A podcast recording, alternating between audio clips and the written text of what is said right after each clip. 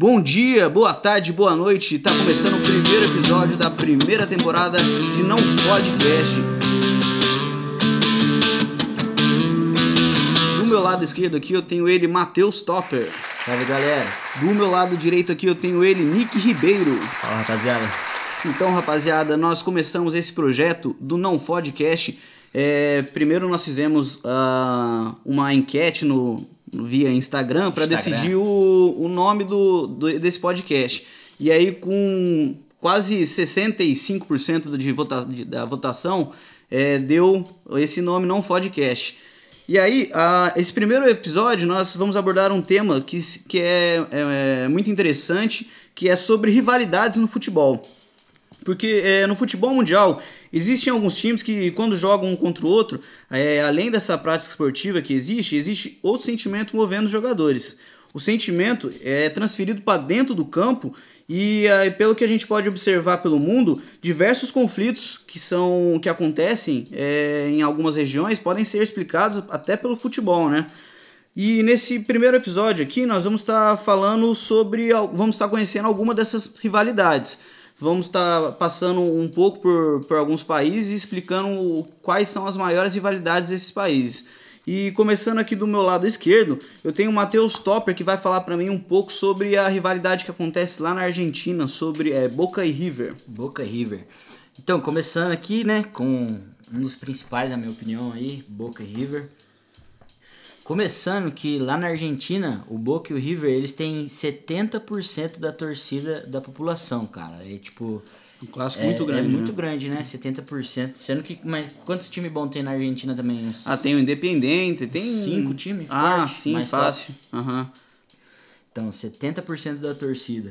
Cinco então, é pouco, né? Se for ver, tem, tem, tem mais, né? mais, né? Mas dos que estão Os principais, brigando, sempre que vão para Libertadores e tal, sim, podemos elencar um, um cinco Então, aí, e né? outra curiosidade que tem é que o Boca e o River, eles nasceram no mesmo bairro de Buenos Aires chamado La Boca. Então, além dos caras ter 70% da torcida de, da população da Argentina, ainda nasceram no mesmo bairro, né, velho? Então, você vê que é... A treta deve ser feia. Já é uma treta feia.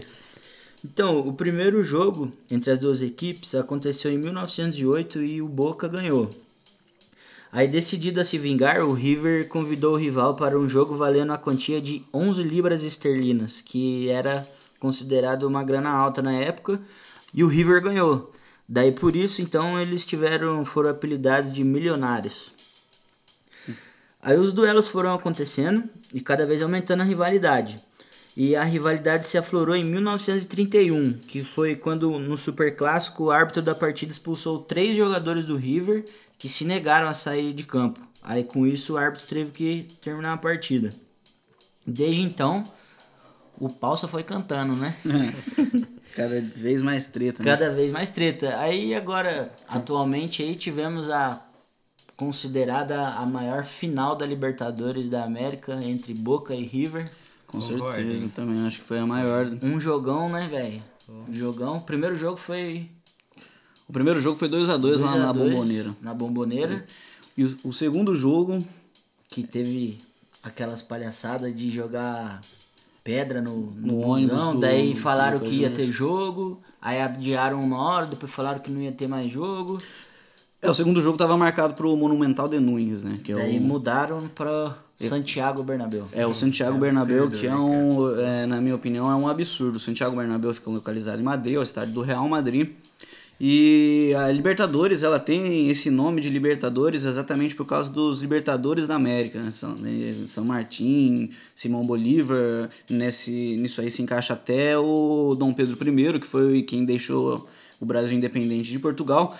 E a Libertadores tem exatamente um, um esse nome com uma força, um nome é uma intuito, um intuito de, desse nome de trazer o, essa, esse sentimento de libertação da, da, da América, de, de, das colônias, das suas metrópoles, libertação da América, né? Concentradas na Europa. Né? Isso, que são as metrópoles da, da Europa.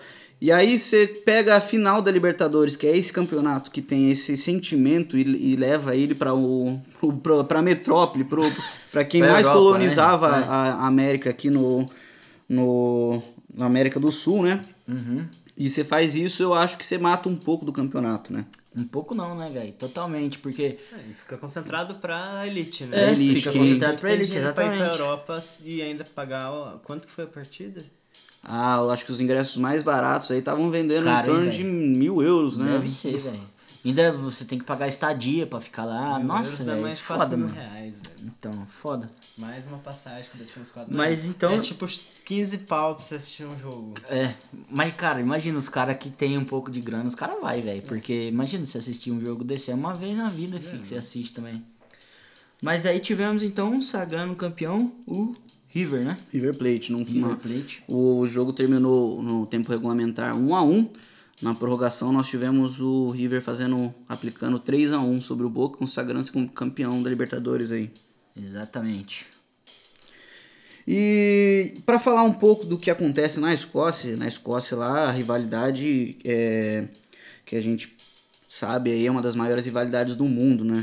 É, É, segundo pessoal, alguns especialistas, é Aham. o maior clássico do mundo, né? Há controvérsias, né? Nem todo mundo concorda com isso. Certo. Mas realmente é um clássico de respeito, né? Então, na Escócia aí nós, nós temos o Nick Ribeiro falando um pouco do que acontece aí entre Celtic e Glasgow Rangers, né, Nick? Isso aí, cara. É o duelo conhecido como The Old Firm, a velha firma. É um dos clássicos mais antigos do mundo, como a gente disse, né? Segundo alguns especialistas, até o maior. E o primeiro jogo entre eles aconteceu na cidade sede, que é Glasgow, na Escócia, né? em 1888. Com vitória do Antigo. Celtic por 5 a 2 Primeiro Porém, jogo você já, já- já 5 toma a 2 cinco, né? Tomar banho, né? Eu já penso no, no, no outro time, né? Que toma 5 do rival. Você é louco. Mas a rivalidade deles foi acontecer mais de 20 anos depois mesmo. Começar em 1909, numa Copa da Escócia.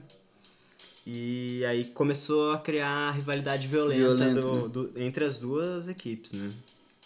Os caras lá são meio loucos, né? É. Mas, o- mano, os caras, eles dominam a Liga da Escócia, né? É, 17 títulos pro Rangers e 27 pro Celtic. É, a supremacia deles é tamanha que eles já foram até sondados pra jogar na Premier League, na Inglaterra. Que é Que moral, hein? Moral, moral, Pra não é muitas pra qualquer clube também não. considerado uma da- das maiores Com certeza, campeonatos velho. do Com, mundo. né? com certeza, e investimento financeiro é, um, é a, sem dúvida é a disparada é a maior do, do mundo. Verdade. Bom, alheio ao futebol, o conflito entre Celtic e Rangers carrega diferenças religiosas, né, entre protestantes e católicos. É, desde o começo do século XX, quando um estaleiro foi construído na cidade de Glasgow, e começou uma política de contratar apenas trabalhadores protestantes e trouxe à tona esse conflito para dentro do futebol, né? E então o Rangers, ele aderiu à política do estaleiro e começou a contratar só jogador protestante. É, teve um certo apoio da torcida, né? É, e inclusive a rainha Elizabeth II era apoiava essa essa política também, né? Ela era, ela era líder da religião anglicana, né? Porque na, na Inglaterra, na, na Grã-Bretanha acontece isso, o chefe maior, o chefe de estado lá, que seria o rei a, ou a rainha em exercício, também é o, o chefe da, da religião, que, que é a religião, a religião anglicana lá. E aí a rainha Elizabeth é a atual líder dessa, dessa religião, né? E, bom, o diferente do, do time protestante, o time católico sempre aceitou jogador das duas religiões, né? É, inclusive tem o Kenneth Douglas, que é o principal representante dos protestantes no Celtic, que é o time católico. É, mas atos de violências entre as torcidas são comuns em dias de jogos e até um ato de terrorismo te- ocorreu em 2011 quando um, o, o treinador do Celtic, o Neil Lennon, Neil E o Niolo, recebeu uma carta bomba da torcida adversária. Então, um bagulho bem vocês suave. veem como que lá é tranquilão, né? Em 2016 aconteceu um episódio também entre, essa, entre as duas torcidas. Ah, a, a torcida do Celtic, para provocar o atacante do, do Rangers, que, tinha se, que o irmão dele ah, recentemente tinha se suicidado.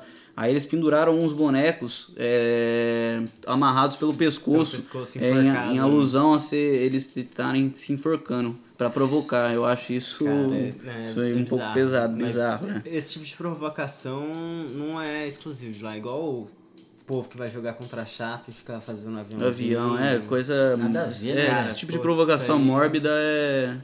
Não, é daí você né? imagina se é o jogador, você, você olha pra torcida, os caras colocando Pensar boneco, que, tipo, velho. nos anos 70, 80, o povo falava um, dois, três, o Inter é freguês.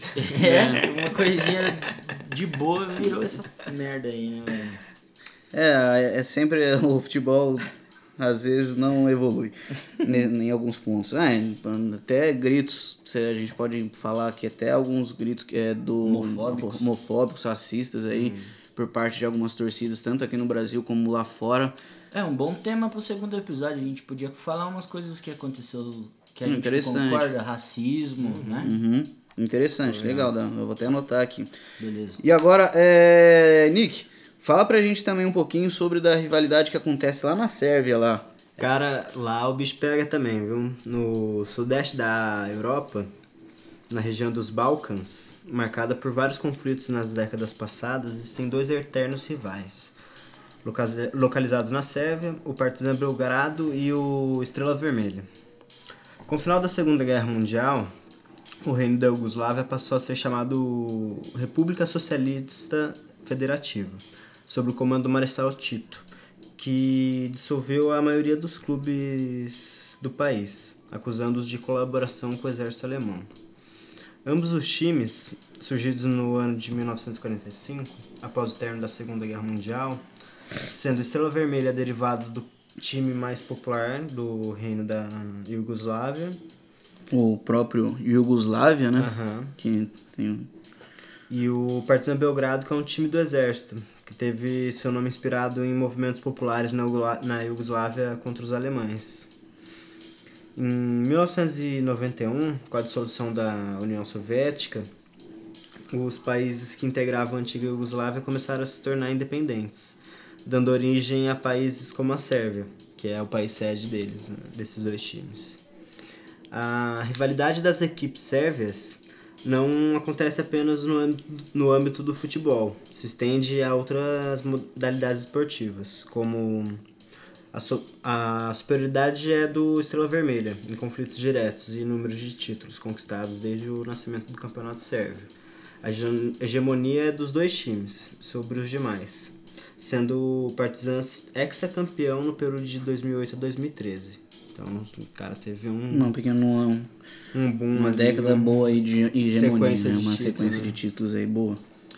É, eles têm um reduto de ex-militares e militares, devido à formação dos dois times, né? A violência entre os clubes tornou-se exponencial durante a separação da Iugoslávia, tornando os jogos entre as duas equipes verdadeiras batalhas campais. E, cara, quem já viu o vídeo de, dos caras entrando no Entrando campo, pra- parece eu nunca tinha visto confesso coisa de eu gladiador, assim, É, né? o bagulho é cabuloso. É uma coisa absurda mesmo. Parece guerra mesmo, cara. E é, é bom lembrar que essa rivalidade que acontece aí na Sérvia não era entre os dois times, né? Não era entre o Estrela Vermelha e o Partizan. Apesar, eles já tinham rivalidade por serem do- uma rivalidade local, mas a grande rivalidade mesmo que eles tinham era com os times de Zagreb. O Dinamo Zagreb. Eram- e eles tinham é, grandes rivalidades com esse, com esse outro time. E depois que passou, separou mesmo o, A Iugoslávia. a Iugoslávia e deu origem à Sérvia, deu origem à Croácia, que Zagreb agora, é, hoje é na Croácia, é, começou a ter essa rivalidade mais acirrada entre os dois times. Né? E como você estava você tava falando aí, é, como eles eram redutos de militares e ex-militares, os caras usam tática de guerra Tática mesmo guerra, pra brigar, né? É. Pra quando eles se encontram, uma torcida se encontra com a outra, eles usam verdadeiras táticas de guerra para os Se conflitos, quebrar. né? E aí, temos aqui do meu lado o Matheus Topper para falar pra gente um pouco sobre a rivalidade que acontece lá na Itália, lá, né, ô Matheus? Então. Lá tem várias rivalidades, né? É, lá tem bastante time forte, né? Tem Juventus, Milan, Inter de Milão, Napoli, Internazionale. Internacional. Internacional Inter de Milão. De Milão, é. Mas a, a, uma- a maior rivalidade da Itália é Roma e Lazio. Complementei, né? Roma e Lazio, que é o famoso Derby della Capitale. É, eles são nascidos em épocas distintas. A Lazio é de 1900 e a Roma 1927. 27 anos aí depois, né? 27 anos depois. Os dois clubes têm suas respectivas torcidas com grandes diferenças sociais. Então é mais um aí que tem a, a rivalidade que é levada para dentro de campo por causa das, das diferenças, né? Sendo a torcida da Lazio de origem abastada financeiramente, e ter apoio declarado ao ditador fascista Benito Mussolini e a Roma é de origem proleta proletariada. Então o, o confronto da, do, dos times é, é, um exemplo de, de luta de classe social uhum. aí, né, cara? Uhum. É, tanto que a, a neta do, do Benito Mussolini foi presidente de honra da Lazio, né? Da Lazio? Da Lazio. Então, tendo, tendo essas brigas sociais aí, então, tivemos a aparição dos ultras, né? Torcedores organizados extremistas. E o confronto entre as duas torcidas começou a ter um tom meio racista, né? De ambas as partes. Então começou a perder um pouco a mão aí também, né? As... É, até, até hoje ainda acontece isso, né? E não é só, não é exclusividade dos dois times, né? Na Itália toda você, você já você escuta falar de racismo. de racismo, de jogador que vai para lá, até jogador brasileiro que vai para lá sofre racismo, então. Eu tenho um amigo que recentemente foi para Itália e eles não acreditavam que ele é brasileiro, porque ele é branco do olho verde. Então falou, não, você é italiano, né? Você não é brasileiro. Você vê a cabeça. Eles meio que não gostam mesmo, sabe? É, em 2014, uma partida chegou a ser cancelada após jogadores receberem ameaça de morte. Então você vai lá, você tá afim de jogar o clássico, mas você não pode, né? Porque os caras querem te matar ainda. É, 2000, é 2004. 2004, só, né? na verdade, desculpa. E a rivalidade é tanta que apenas 30 jogadores tiveram a oportunidade de vestir as duas camisas. E o último aí que foi foi o Kolarov, né? Que jogou no City, inclusive. Jogou a Champions, acho que pela Roma, né? Uhum. Ele foi então, puta, velho, é é até meio triste de falar, né, cara? Essa... Um dia viu vários brasileiros sofrendo um racismo lá na Itália, inclusive Daniel Alves. Não lembro se foi na Itália do Daniel Alves. Da banana? É. Ah, agora eu não lembro se foi na Espanha também. Não, não, sei se foi no Barça ou se foi na, na Juve, quando ele tava na Juve. É, e você falou aí do, do Alexander Kolarov, lateral esquerdo, meio esquerdo, joga em várias posições aí. Ele. Inclusive, ele foi um, o segundo jogador apenas o segundo jogador a marcar gol por ambas as equipes, né? Ele, é, o cara além de já jogar no, nos dois times já é um feito. Agora o cara fazer gol ainda. Antes disso, esse fato, esse, esse fato só tinha sido alcançado pelo sueco, o atacante sueco Arne Selmosson. Selmosson. Foda, velho. E aí, para falar um pouco sobre o Brasil, eu estarei falando aqui um pouco sobre a rivalidade que acontece no Brasil. Só para completar que foi na Espanha o incidente com o Daniel Do Daniel Alves, na Espanha. Real e Barcelona. Real Vila Real e Barça, Barcelona. isso aí. Não, Vila Real e Barça. Vila Real e Barça? Isso. Caraca, velho. Então, aí aqui no Brasil, é, nós estamos acostumados aí a ver alguns clássicos estaduais, estaduais e regionais, né? É, Bahia e Vitória, lá no, na Bahia, Atlético Mineiro e Cruzeiro, lá no, em Minas Gerais, Flamengo e Vasco no Campeonato Carioca, é, Atlético Paranaense Curitiba, São Paulo e Santos. Porém, é, os, os, um dos maiores clássicos do mundo e o maior clássico nacional fica por conta, os maiores clássicos nacionais ficam por contas aí de Palmeiras e Corinthians e Grêmio Internacional, né? Uhum. É, a respeito do Palmeiras e do Corinthians, de origem operária, fundado em 1910, o Corinthians protagonizou com o Palestra Itália, protagoniza hoje com o Palmeiras, o Palestra Itália, que foi fundado em 1914, em 1942 viria a se chamar Palmeiras, de origem italiana. É, eles protagonizam o maior derby paulista, acho que uma, a maior rivalidade paulista, e para mim, na minha opinião, até por eu ser palmeirense, é, eu acredito que, que seja o maior, o maior, maior clássico do Brasil. O que, que vocês acham aí? Bom, a gente é corintiano, né? Então, Vocês veem que eu tô em desvantagem aqui. Eu tô do lado de dois corintianos aqui. Mas né? você morou no sul, você pode falar também como é que é lá do, do Grêmio Inter, né? Ah, o clássico do Grêmio e do Inter lá também é um clássico muito legal. É um clássico que eu acho que é um pouco mais. É, não é tão violento quanto aqui as torcidas não são tão violentas quanto aqui em São Paulo. Eu acho que é um clássico mais de tiração de sarro, mais de provocação, sabe? Não é mais, não entra mais na, na parte do conflito mesmo assim entre as torcidas.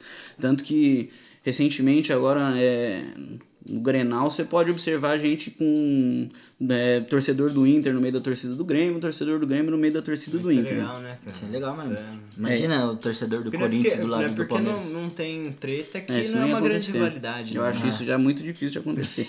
Tanto que acho, né? aqui, em, aqui em São Paulo ainda com, tem a proibição de, é, a- da torcida única, Torcida né? única. No estádio, apenas a torcida do time mandante pode levar os seus torcedores quando é clássico, daqui os clássicos da capital, né? Uhum.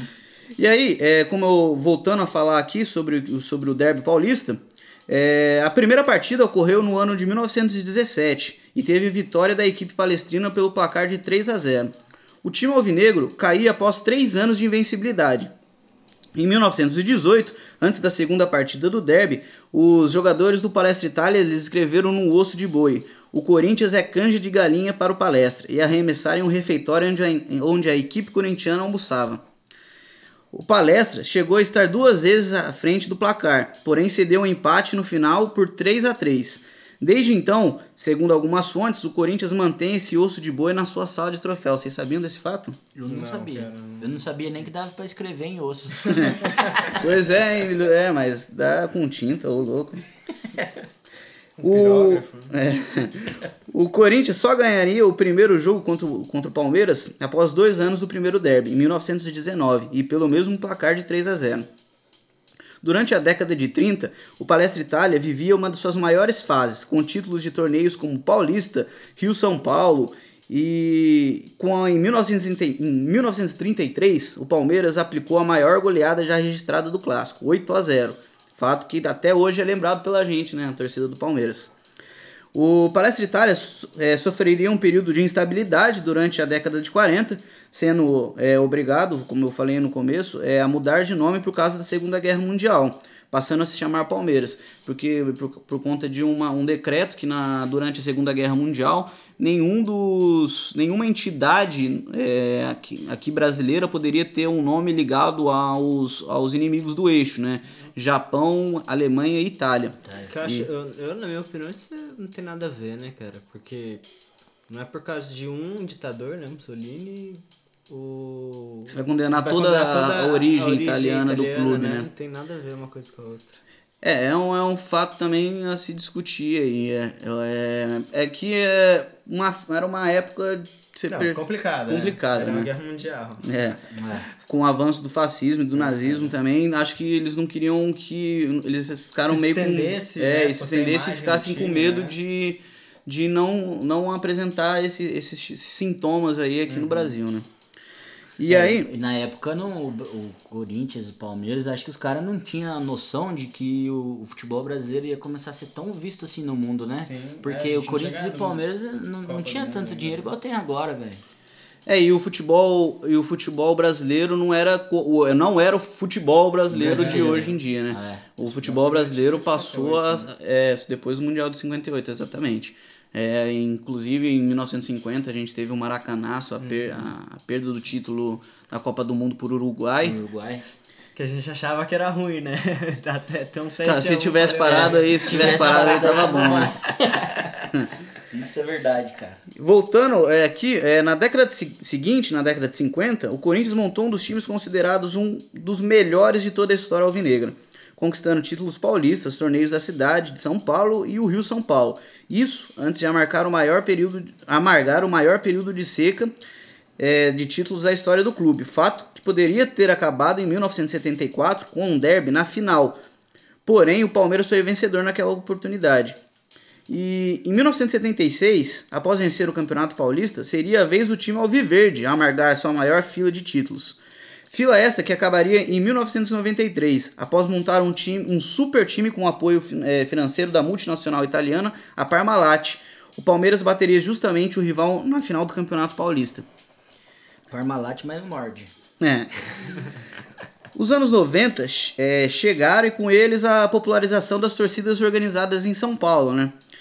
E isso aumentou sempre o clima de rivalidade entre os times de São, entre os times de São Paulo, protagonizando alguns conflitos extracampo entre os torcedores. Isso acontece até hoje, é um, é um assunto recorrente, sempre você está ouvindo falar, ah, um torcedor Morreu. morreu, um torcedor foi baleado, um torcedor foi agredido, é, é, recentemente alguns... Banido do estádio. Banido, é, recentemente, se, se, se você pegar, tem alguns, alguns fatos de pessoas expulsando torcedores de um time expulsando torcedores do outro de dentro do, me, do metrô. vagão de metrô, né?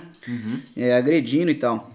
E com o apoio da mídia, essa, as torcidas organizadas elas começaram a serem responsabilizadas por todos os conflitos que ocorriam e sofreu uma tentativa de criminalização por parte de alguns políticos conservadores. Porém, essa, essa, essa, essa tentativa foi frustrada. Em 99, o Palmeiras ganharia o título mais importante de sua história, a Taça Libertadores. É, esse fato levou os corintianos a escutarem a piada de serem os virgens da América durante 13 anos. Até que em 2012, quando o clube conquistou a Libertadores e o Mundial, eles inverteram a piada, né? Agora chamam os palmeirenses de sem Mundial, né? Sem mundial. É, esse fato poderia ter, não, é, assim, eu considero, a, Co- eu como palmeirense, eu vou considerar a Copa Rio o primeiro mundial da história, como a FIFA já considerou, desconsiderou, viram um toma lá da cá. Agora, eles como os corintianos aqui, eles acreditam até no Mundial de 2000, né? Cara, FIFA acredita, né? a FIFA acredita, né? tá. Isso é uma discussão para um outro programa também. É Ho- que se a gente ficar discutindo aqui, vamos ficar o programa inteiro discutindo, né? É, o programa inteiro falando sobre isso.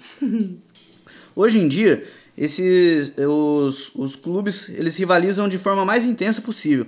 Eles foram os últimos campeões dos campeonatos brasileiros durante os últimos quatro anos aí, protagonizando verdadeiras batalhas campais. Você tem aí em 2015 o Corinthians campeão brasileiro, 2016 o Palmeiras, 2017 volta a ser o Corinthians e em 2018 aí volta a ser o Palmeiras, né? É igual, quase igual a Espanha aí já. Quase né? igual a Espanha, assim, alternando entre Real Madrid e Barcelona, né? Uhum. E- Mas e no Paulista, o Corinthians, o Palmeiras já conseguiu ganhar três vezes seguidos já, né? Já, antigamente, na década de, de 30, já tem o, a- o tricampeonato. Não é exclusividade do, do Corinthians ou do Santos, né? É. É, no- e no Rio Grande do Sul, aqui, a gente tem o clássico Grenal, que separa o estado e é considerado o maior do Sul, rivalizando frente a frente aí com Palmeiras e Corinthians aqui no Brasil, né? A primeira partida entre essas duas equipes ocorreu em 1909, com vitória do tricolor gaúcho por um sonoro 10 a 0. Você imagina, né?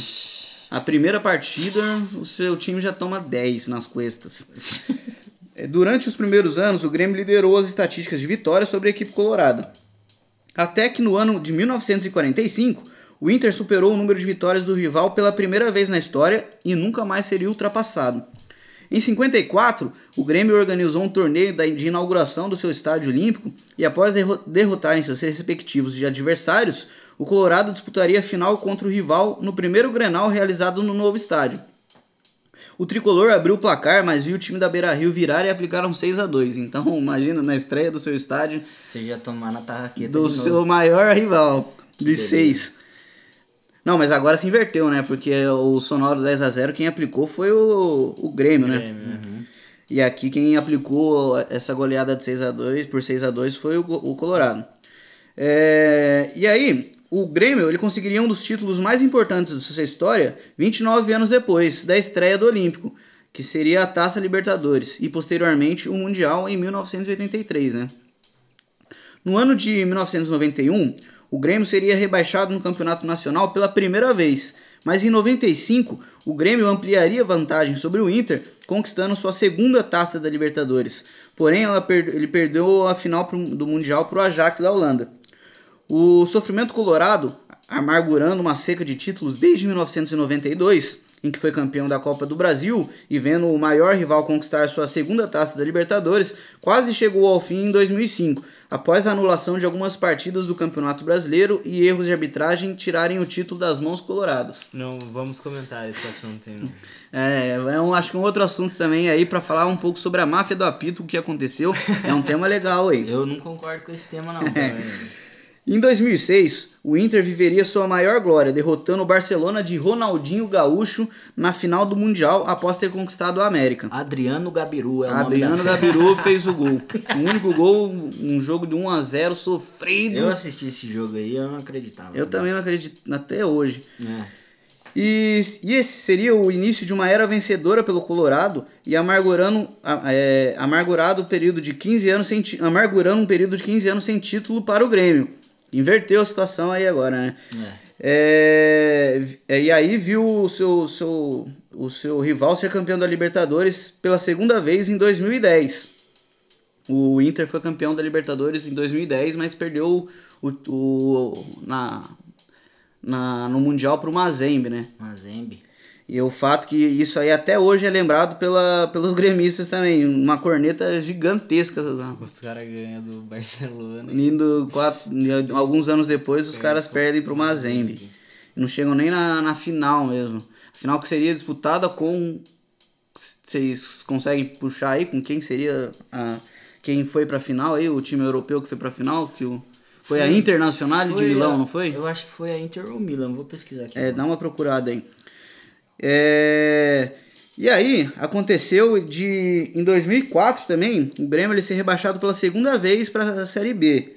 E é o fato que aumentou a corneta do lado colorado. Então você vê que foi, an- foram anos aí, dessa- esse período aí, foram, foram anos bem difíceis pro, pro gremista, né?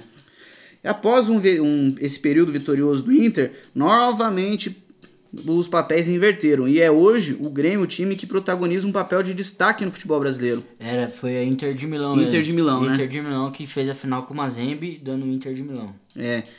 E é, hoje o Grêmio é o time que um dos protagonistas aí do futebol brasileiro, né? Recentemente foi campeão de uma Copa do Brasil e o Tri da Libertadores que veio em 2017 aí o, o Renato Gaúcho, o Luan, o Marcelo Groi espetacular, Ah, recentemente o forma. Cebolinha. Everton Cebolinha também. Tá é, o. Grêmio ele vem, ele vem montando é, times aí Tá bem, né? Se bem conseguiu- competitivos durante esse- esses, esses últimos anos, né? Graças ao Renato Gaúcho, que dormiu Gra- com mais de 5 mil mulheres. É o Gene Simons brasileiro. E aí, em 2016 também aconteceu o rebaixamento do rival do Colorado, né? Pra Série B, pela primeira vez. A tristeza de Renata Fã. Renata que deve ter sido sofrido uma corneta aí do. Feio, hein? Foi. Foi feio.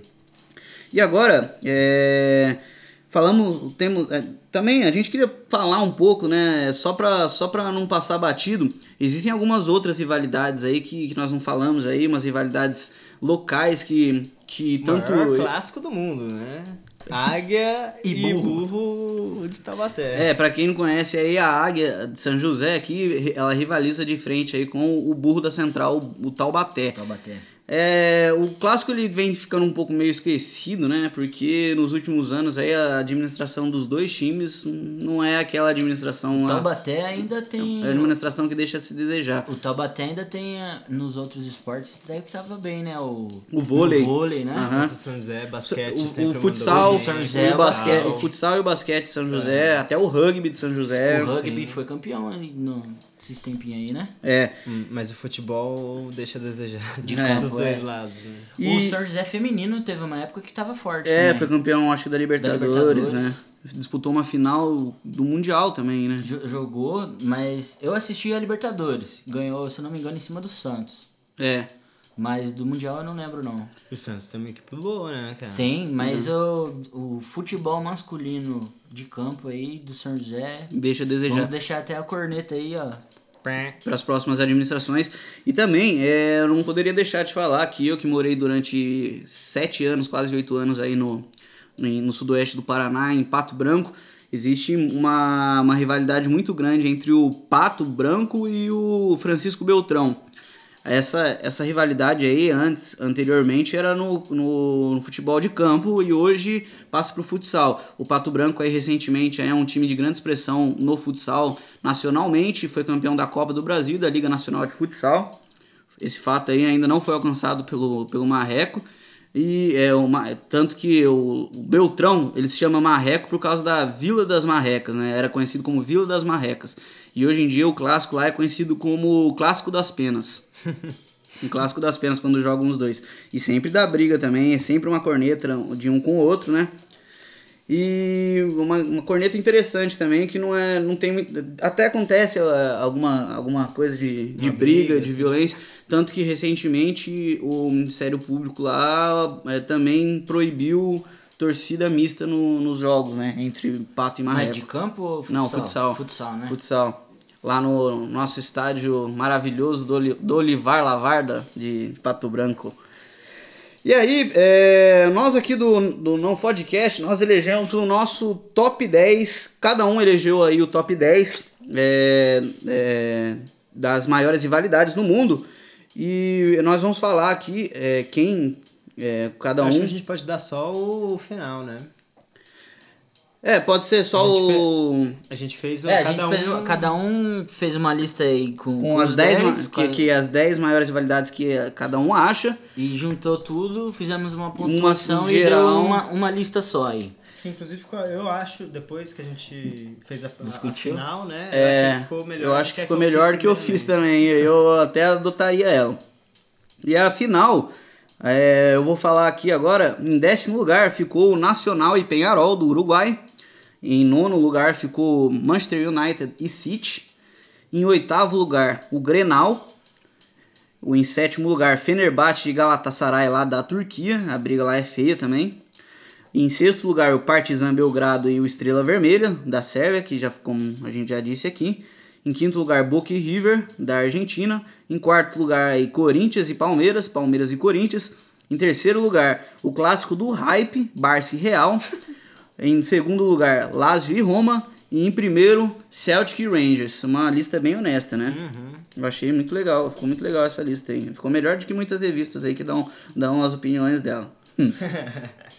Já que nós estamos aí nessa pegada aí de fazer ranking das coisas, vamos falar o nosso, nosso ranking aí para quem que vocês acham que vai ser o, vão ser os três melhores do mundo aí, os três melhores top jogadores three. do mundo, top 3 dos melhores do mundo. Matheus, quem que você, vai, você acha que vai ser? Cara, para mim, Cristiano Ronaldo, sem dúvida nenhuma, ele vai ganhar esse ano. Cristiano Ronaldo, campeão italiano e campeão da Europa League com Portugal, né? Campeão italiano com a Juventus e campeão da Europa League com Portugal, né? Isso. Certo. Segundo lugar, eu coloquei o Alisson, velho. Alisson, goleiro brasileiro aí, foi campeão da Copa América e campeão da Champions, da Champions League, League. E ainda pode ser campeão mundial. Tá jogando pra caramba. Se o Palmeiras não for campeão da Libertadores. E em terceiro lugar eu coloquei o zagueiro Van Dijk. Van Dijk também campeão da Champions da League. Champions, jogando muito. Jogando e muito. tem um, um, peso aí que a maioria dos capitães que votam aí são zagueiros, né? Pode ser que os caras queiram dar uma moral pra ele aí na, nesse ranking. Mas não descartando o Messi, né, velho? O Messi é o Messi. O Messi também. Mas eu não, eu não acho que. Mas também fez uma temporada. Se você for ver, ele não fez uma temporada ruim, ele fez uma temporada excepcional. É, mas o Alisson e o Van Dijk, pra mim, eles foram ele... excepcionais. Sim, se destacaram. É que o Messi ele não, não, não conseguiu dar uma sequência legal aí pra, com, a, com a Copa América, não conseguiu fazer. É, o Messi só joga no Barcelona, né? É, eu concordo. Vamos com... Eu concordo. Não, e depois da Copa América aí ele falou muita bobeira, cara. Ah, é, é ele isso é falou, é verdade. Ele falou muita bobeira aí, velho. E aí, o, o, o Nicolas, fala pra mim, Nick Ribeiro, qual é o seu ranking? Bom, o meu é igual ao do Matheus, né? É... Cristiano Ronaldo Cristiano em primeiro. Ronaldo em primeiro, Alisson em segundo e Van Dijk em terceiro.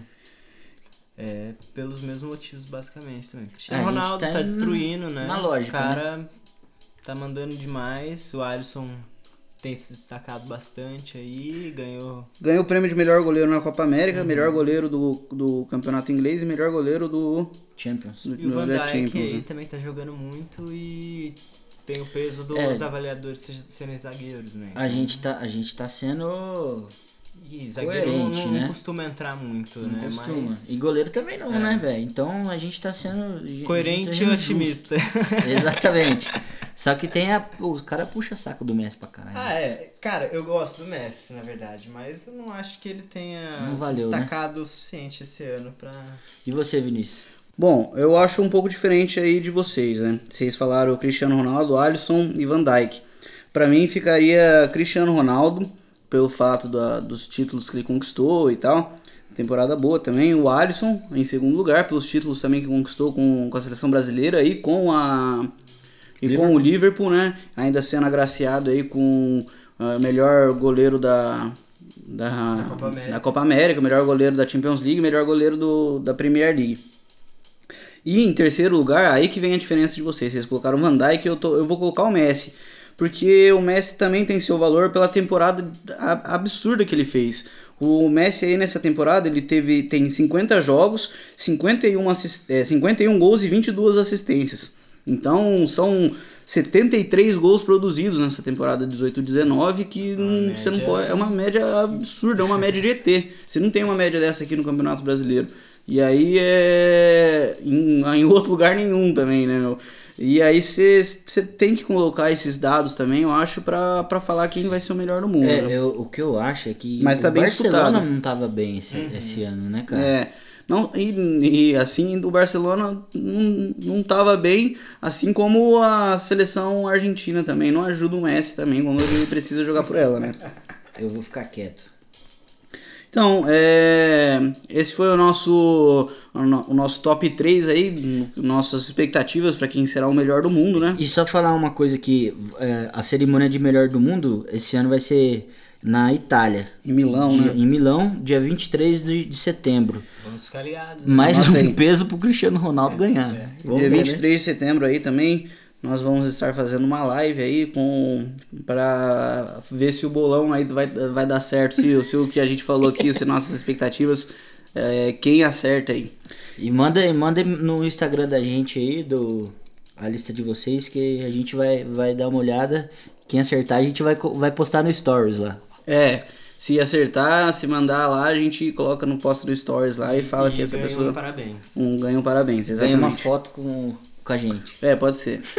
e aí nós vamos se encerrando por aqui, mas antes de encerrar, eu queria passar aí a, uma dica cultural é, de um livro que tem um pouco a ver com o tema do, das rivalidades, porque é um livro que, que explica, é, o nome do livro, aliás, é Como o Futebol Explica o Mundo. E é um livro que fala bastante dos conflitos que acontecem do, é, no futebol, fala um, um pouco de, das, de algumas rivalidades aí pelo mundo. É, e vai falando por país, assim, entendeu? É um, vai falando o tema por país e é bem interessante. É um livro aí que você encontra para vender na, nas melhores livrarias aí por um preço acessível, não é, não, não é um livro caro. E para quem gostou do tema de hoje, tem, tem muita coisa interessante que você pode É, que a gente, a gente tem que frisar que a gente falou, o, a gente o básico. o básico daí pra gente também, né, cara? Porque mas a gente sabe que tem muita rivalidade aí pelo, pelo mundo afora aí. Não só de time, né? Tem de seleção também. Sim, pra caramba. Brasil, Argentina. É, então. Brasil e qualquer outra seleção que tenha ganhado alguma coisa. Brasil e Alemanha. Brasil e Alemanha. Brasil e Itália. Brasil e Itália. É, isso é que nós não, não falamos, né? Não chegamos a tocar. Tem Brasil e Argentina, né? É. Argentina, é, Inglaterra, tem a, os clássicos entre as seleções também, né? E entre os, o, os times também, né? Tem os intercâmbios aí, tipo. Palmeiras e River, Corinthians e Boca, sempre dá treta, né? Sim, é. sempre existe provocação também. O, livro ele é da editora Zahar e é o escritor é o Franklin Foer. Ele viajou pelo mundo, fala é, e vai ele comenta um pouco do que ele aprendeu. Ele na verdade é um escritor americano, então ele tem uma visão meio neutra assim do futebol. Ele não tor ele, ele não torce para nenhum desses grandes centros aí de, do, do futebol, né? Não é, não... não é um centro de futebol, né? Talvez pro futebol feminino que foi é campeão agora. Mas também é uma coisa recente, né? Uma coisa recente, a partir do. A, Copa do Mundo Feminina, como surgiu a partir do, do ano de 1991, né? O, ca... Eu queria dar uma dica também cultural, aproveitando aí, o, você falou do livro, para quem não gosta de ler, tem um filme muito interessante também que é o Hooligans. Hooligans, é um filme bem legal. Cara, e ele mostra um pouco de como funcionam as torcidas organizadas lá na, na Grã-Bretanha, né? É bem bacana. Na Inglaterra, principalmente.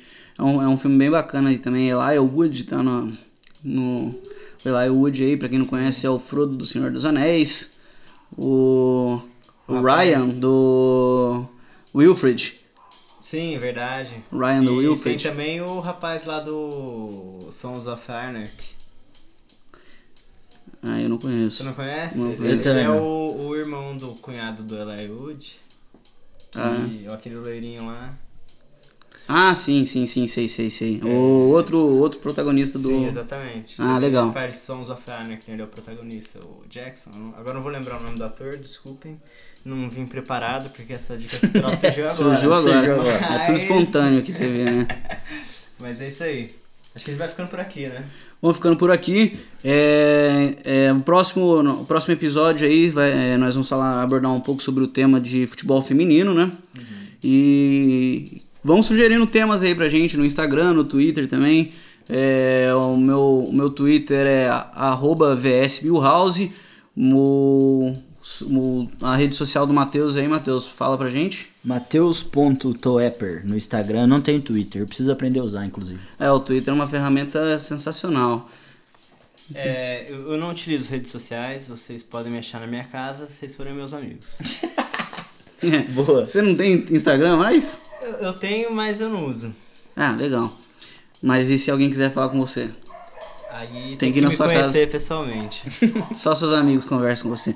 A gente vai ficando por aqui. É... Vão mandando aí sugestões pro próximo episódio. E o Instagram do, do podcast, qual vai ser? Arroba não podcast. Boa. E é isso. Vamos se encerrando por aí. Adeus, boa tarde, bom dia, boa noite. Até a próxima. que só bata onde a porta não bate. Ao contrário, né?